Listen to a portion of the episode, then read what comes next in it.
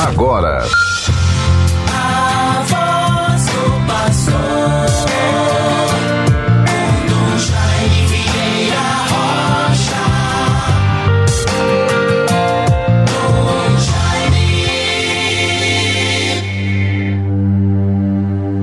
Sede o rochedo que me abriga, a casa bem defendida que me salva. Sois minha fortaleza e minha rocha. Para a honra do vosso nome, vós me conduzis e alimentais. Salmo 30, versículos 3 e 4. Bons ouvintes, caros irmãos e irmãs, pessoas todas de boa vontade, que no dia de hoje terão a oportunidade de ouvir este programa A Voz do Pastor. Vivemos a graça desta terça-feira, 15 de fevereiro de 2022. Assim, bons ouvintes todos, graças a Deus, retomando com cautela as nossas obrigações, afazeres, compromissos pastorais, tenho a alegria e a graça de retomar estes programas A Voz do Pastor, cuja apresentação e responsabilidade transferi de muito bom grado, pelo que agradeço a solicitude, a atenção, a boa vontade do Padre Júlio César Cavalcante. Ele assumiu os programas A Voz do Pastor durante o meu tempo de recesso, a partir do dia 4 de, de janeiro até o último sábado. E assim vamos retomando as nossas atividades. Naquele primeiro programa, não podia deixar de me me voltar com muita atenção, com muito entusiasmo para um feito tão épico, um fato tão extraordinário que vivemos nesses últimos anos. A programação alusiva à chegada das águas do Rio São Francisco para o nosso estado. É bom sabermos que o termo transposição do São Francisco não é correto.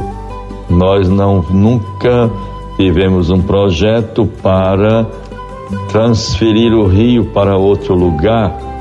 Transposição das águas ou para o interligamento de bacias hidrográficas do nosso Nordeste, assim termos a garantia hídrica, termos recursos hídricos garantindo as necessidades do nosso povo, também para toda a região, para o consumo humano, para a dessedentação dos animais e para a agricultura, para a produção familiar e em todos os outros níveis. O mais importante é que nós tenhamos uma visão bonita, justa da história que se concretizou, que vai se concretizando. Quantos homens públicos, quantos ministros da integração nacional, quantos presidentes de república eh, se empenharam para esta causa. Nós não podemos negar os fatos nem apagar a história. Tantas tentativas, projetos, elaborações, mas foi realmente no governo dos últimos anos que a obra foi se concretizando, saindo do papel e sendo construída.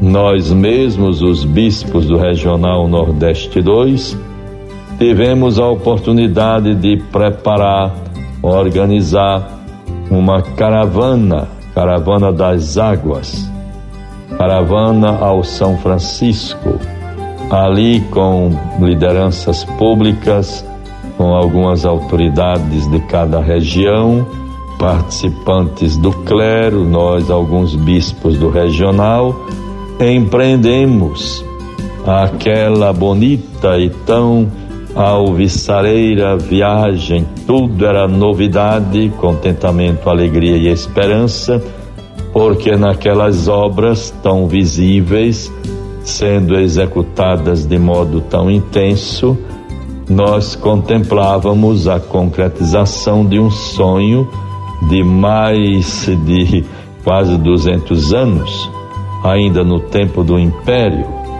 e saindo do papel, hoje, ainda precisando de sua inteira conclusão, nós tivemos o evento tão significativo do último dia 9 eh, de fevereiro, último dia 9 passado, com a presença do presidente da República na região do Seridó para marcar a chegada dessas águas.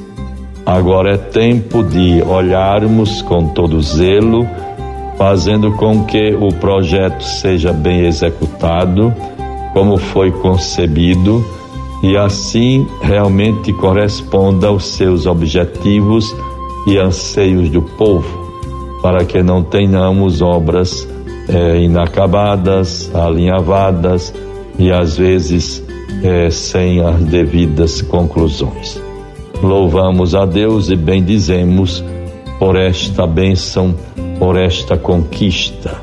Não podemos deixar de dizer que é muito importante para um gestor público é, se revestir da dignidade do cargo, do sentimento de cidadania e abraçar com interesse, altivez, determinação aqueles, aquelas obras, aquelas iniciativas que, mesmo não tendo sido iniciadas pelo próprio, mas tendo a consciência cívica e cidadã de concluí-las. Isso é muito importante, porque se trata, como sempre foi dito, de uma obra, um projeto de Estado e não de governo. O quem concretiza, quem inaugura, claro que recebe todos os reconhecimentos, mas é importante que eh, haja um resgate bonito e justo de toda esta luta que agora vai se concluindo e que seja bem concluída para corresponder melhor aos seus objetivos. Meus bons ouvintes todos, agora nesta terça-feira nós vamos viver de modo é, muito pleno, com muita alegria, retomando assim as nossas atividades, o curso de reciclagem de formação para o nosso clero durante todo o dia de hoje, esta terça-feira, e amanhã até o meio-dia. Teremos é, palestras presenciais num dos auditórios do nosso seminário de São Pedro, com a devida é, observância dos cuidados para precaução da Covid-19, o uso de máscaras e assim por diante. E à tarde do, de amanhã, do dia 16, teremos um momento muito festivo e pleno das bênçãos de Deus, de esperança para todos nós, que será a ordenação de oito novos padres para a nossa igreja, para a evangelização que isto seja realmente um sinal muito bonito de uma igreja viva. Nesse final de semana, tive a oportunidade de celebrar tantas crismas na paróquia de Nossa Senhora da Conceição em Macaíba. Foram quatro crismas, duas no, no sábado, duas no domingo, e ali ao todo tivemos é, 477 crismandos. Muito bonito, um momento tão festivo. Mais uma vez parabenizo o padre Francisco de Assis Melo, né, pároco de Macaíba, o padre eh, padre Jean, eh, também o vigário paroquial que ali ajuda naquela paróquia. Isso é muito bom. O padre que está sendo agora colaborador da paróquia de Macaíba, junto ao padre Assis Melo. Que Deus os favoreça. Ficamos felizes com o contato com tantos jovens dos sítios das comunidades rurais. Que Deus seja louvado por tudo. Tenhamos um dia abençoado, muito feliz. Vamos concluindo o nosso programa, desejando bênçãos e graças de Deus e a palavra do Evangelho que nos é dada de modo tão pleno para todos nós, Marcos 8, 14 a 21. Aconteceu que eles haviam esquecido de lavar, de levar pães consigo. Na barca havia um único pão. Jesus advertiu-os: Abri os olhos e acautelai-vos do fermento dos fariseus e do fermento de Herodes. E eles comentavam entre si que era por não terem pão. Jesus respondeu e disse-lhes: Por que discutis por não terdes pão? Ainda não tendes refletido nem compreendido? Tendes, pois, o coração insensível, tendo olhos não vedes e tendo ouvidos não ouvis? Vejam, guardemos esta palavra, bons ouvintes, e apliquemos também para a nossa vida, para não sermos pessoas indiferentes às realidades, aos apelos da vida, aos acontecimentos e tudo aquilo que vai nos chamando a atenção e que possamos nos comprometer na construção de um mundo melhor. Deus seja glorificado e nos abençoe em nome do Pai, do Filho e do Espírito Santo. Amém. Você ouviu a voz do pastor com Dom Jaime Vieira Rocha.